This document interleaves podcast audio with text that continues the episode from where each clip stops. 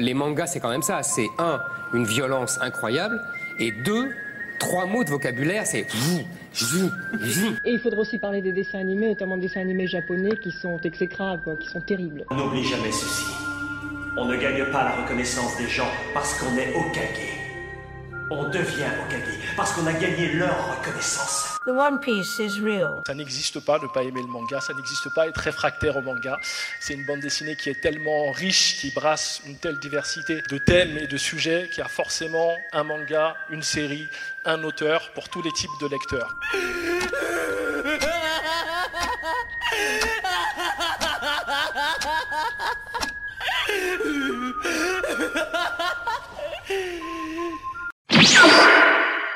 Hello et bienvenue sur Sasli à l'envers. Moi, c'est Tsundoku du compte Instagram Tsundoku Manga.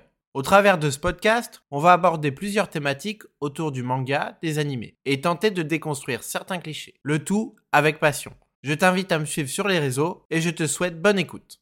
Une question me taraude. Après plusieurs centaines de lectures, plusieurs centaines de visionnages d'animés, pourquoi je ne suis pas plus allé vers les shoujo? Le plus souvent, quand tu souhaites des recommandations, on te conseille les titres suivants. Fruit de basket, Orange ou encore Nana, même si celui-ci n'est pas un shoujo, mais un josei. Mais bref, t'as compris. Ce sont des titres de référence. Le premier point qui a été un frein pour moi est un cliché bien établi. Celui des triangles amoureux aux histoires d'amour impossibles, que je trouve parfois étirés de façon artificielle, et qui fait rentrer toute une galerie de personnages afin que la lectrice puisse choisir son favori. Et on ajoute à ça des réactions de personnages qui ne me paraissent pas toujours cohérents. Même si ce point peut s'expliquer par le fait que la séduction est montrée avec le prisme de la société japonaise et qu'ils n'ont pas les mêmes codes sociaux que nous. En France, on se sert du shoujo comme système de classification de genre, alors qu'il s'agit au départ d'une cible éditoriale de magazines de prépublication. Cela contribue selon moi à compartimenter le lectorat de façon indirecte. D'ailleurs, il suffit de regarder les covers de nombreux shoujo elles sont souvent teintées d'un rose bonbon plus girly tumeur. Et ça me renvoyait l'idée que ces mangas n'étaient pas faits pour moi. C'était difficile de me détacher de ces clichés, de romances fleurs bleues et d'histoires d'amour impossibles. Et pourtant, c'était une erreur. Le shoujo a bien plus à nous offrir. Tu es une belle ampoule, je vais la désinfecter. Aïe, Tu devrais vraiment leur dire qu'ils se sont trompés de taille. je sais. Mais je les porte que pour le sport, alors c'est pas très grave. Et puis, de toute façon, c'est trop tard maintenant. Je souffrirai en silence. Ça n'apporte pas grand-chose de souffrir en silence, tu sais. Oui, peut-être bien, mais en général, je garde tout pour moi. Je ne tiens pas à être un fardeau pour les gens qui m'entourent.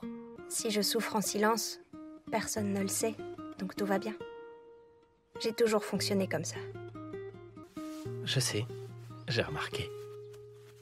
Et voilà, prends soin de toi. Merci beaucoup. Euh, pour toi aussi Si tu tiens à intégrer l'équipe de football, tu dois leur dire Moi aussi, je... Moi aussi, je t'ai observé, tu sais. Ta frappe tout à l'heure, c'était impressionnant. L'année prochaine, je serai sur le terrain de foot. Tu verras. J'espère t'apercevoir dans les gradins. Promis. Tous les shoujo ne peuvent pas se résumer à ça, mais ce sont des thématiques récurrentes. Je te donne quelques exemples pour illustrer mon propos. Tu pourras trouver Banana Fish, un thriller, les œuvres de Moto Hagio, considérées comme une figure majeure du shoujo et mise en avant cette année au Festival international de la BD d'Angoulême. Ou encore Life, qui aborde des thématiques plus sombres comme la persécution. Comme le shonen, le shoujo a ses propres codes. Quant au shoujo, il est souvent centré sur une histoire d'amour ou une problématique sociale. Et la résolution de ces problématiques passera le plus souvent par la compréhension de soi, des autres, le dialogue ou l'introspection. Le récit sera centré sur le relationnel plutôt que les actions en elles-mêmes. Le tout est caractérisé par des traits fins, des yeux ronds et des silhouettes élancées. Et ça se ressentira dans le découpage, qui sera davantage centré sur les visages, les regards, ou l'emploi de certains mots dans les dialogues. Ceux-ci seront parfois accentués par des caractères plus gras, afin de nous faire ressentir l'impact sur les différents personnages. Ainsi, une même thématique peut être abordée par les deux cibles éditoriales, mais ils n'auront pas la même approche. Et si je te parle de ça, c'est parce que j'ai le sentiment que les lignes ont bougé aujourd'hui. En effet, en 2024, plus besoin de jaquettes rose bonbon arborées de licornes et de paillettes. Même si les codifications restent, la frontière entre le shoujo et le shonen devient de plus en plus floue. Et c'est une tendance qui n'est pas pour me déplaire. J'apprécie l'idée qu'un lecteur puisse piocher dans le shoujo ou dans le shonen sans que les catégories ne soient genrées. Et j'en veux pour preuve des titres comme Blue Box, classé comme un shonen, qui traite d'une romance entre deux adolescents qui vont apprendre à se comprendre au travers de leurs pratiques sportives. Dans le shonen, la narration se fait au travers du personnage masculin afin que le lecteur puisse s'identifier. Et pourtant, dans Blue Box, une grande attention est portée aux sentiments des personnages, à leur développement, à la manière d'un shoujo. Et ce n'est pas le seul. On peut voir une thématique similaire utilisée dans Katsu, qui, au travers du sport, nous amènera progressivement vers une romance. Ces deux titres peuvent permettre au lectorat masculin de s'intéresser au shoujo. Mais ce n'est pas la seule ligne qui a évolué. Récemment, la maison d'édition Pika a annoncé une évolution de leur charte graphique, qui va permettre le décloisonnement du lectorat. Et j'espère que d'autres maisons d'édition suivront. Akata s'en sort bien également, en proposant des shoujo ou des josei, mêlant des problématiques sociales au-delà de l'appartenance du genre. Si tu souhaites découvrir davantage sur le shoujo, je t'invite à écouter le podcast Shoujo Story, animé par Celia et Natacha, ou les comptes Instagram Shoujoland et Shoujo Adventure. C'est parti pour le Culture J.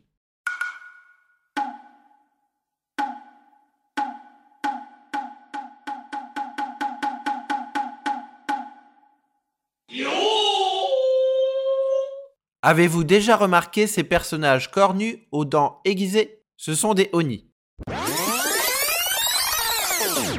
Ils sont une sorte de yokai, des créatures du folklore japonais représentées dans la littérature, le théâtre japonais et les mangas. Ils sont représentés sous une forme humanoïde à la taille gigantesque, dotés de griffes avec des cornes sur le front, des poils ébouriffés et un aspect hideux. Leur arme de prédilection est le kanabo, une sorte de matraque à bout pointu. Cette apparence, tu l'as déjà aperçue dans Naruto au travers du personnage de Sakon et Ukon. Tu peux les voir représentés sur les masques même peau que portaient les samouraïs pour se protéger le visage et effrayer leurs ennemis. C'est également une marque de denim japonais à la renommée internationale. Et pour conclure cet épisode, passons à la recommandation d'un animé ou d'un film.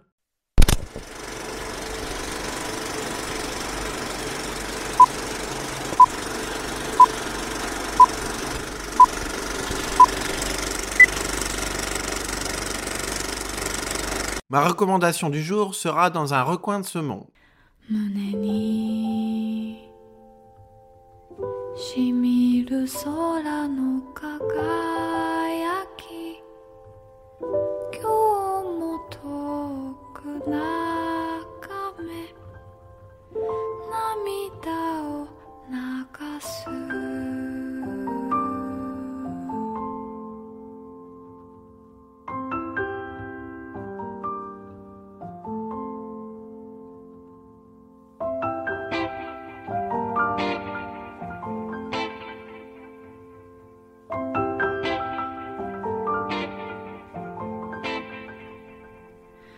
Un film d'animation sorti en 2017 et un manga publié chez Kana et réédité récemment en deux tomes. C'est l'histoire d'une jeune mariée, Suzu, qui quitte Hiroshima en 1944 pour vivre dans sa belle famille à Kure, un port militaire. La guerre va rendre son quotidien de plus en plus difficile.